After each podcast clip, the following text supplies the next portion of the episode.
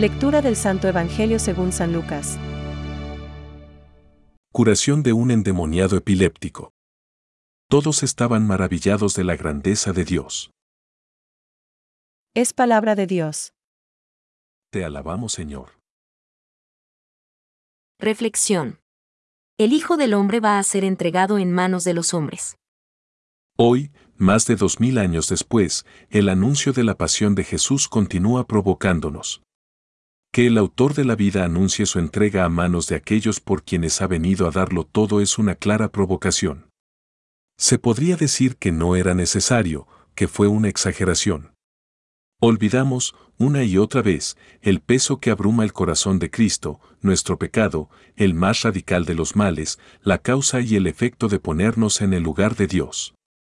Más aún, de no dejarnos amar por Dios y de empeñarnos en permanecer dentro de nuestras cortas categorías y de la inmediatez de la vida presente. Se nos hace tan necesario reconocer que somos pecadores como necesario es admitir que Dios nos ama en su Hijo Jesucristo. Al fin y al cabo, somos como los discípulos, ellos no entendían lo que les decía. Les estaba velado de modo que no lo comprendían y temían preguntarle acerca de este asunto.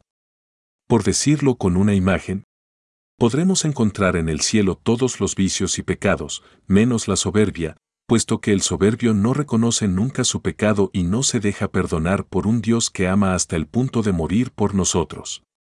Y en el infierno podremos encontrar todas las virtudes, menos la humildad, pues el humilde se conoce tal como es y sabe muy bien que sin la gracia de Dios no puede dejar de ofenderlo. Así como tampoco puede corresponder a su bondad. Una de las claves de la sabiduría cristiana es el reconocimiento de la grandeza y de la inmensidad del amor de Dios, al mismo tiempo que admitimos nuestra pequeñez y la vileza de nuestro pecado. Somos tan tardos en entenderlo.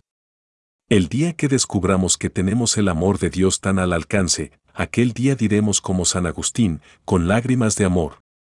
Tarde te amé, Dios mío. Aquel día puede ser hoy. Puede ser hoy. Puede ser. Pensamientos para el Evangelio de hoy.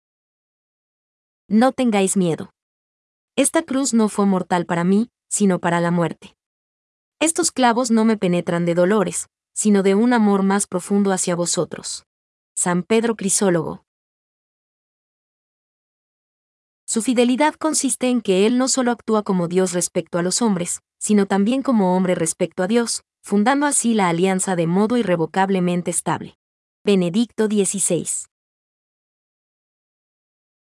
Desde el comienzo de su vida pública, en su bautismo, Jesús es el siervo, enteramente consagrado a la obra redentora que llevará a cabo en el bautismo de su pasión. Catecismo de la Iglesia Católica, número 565.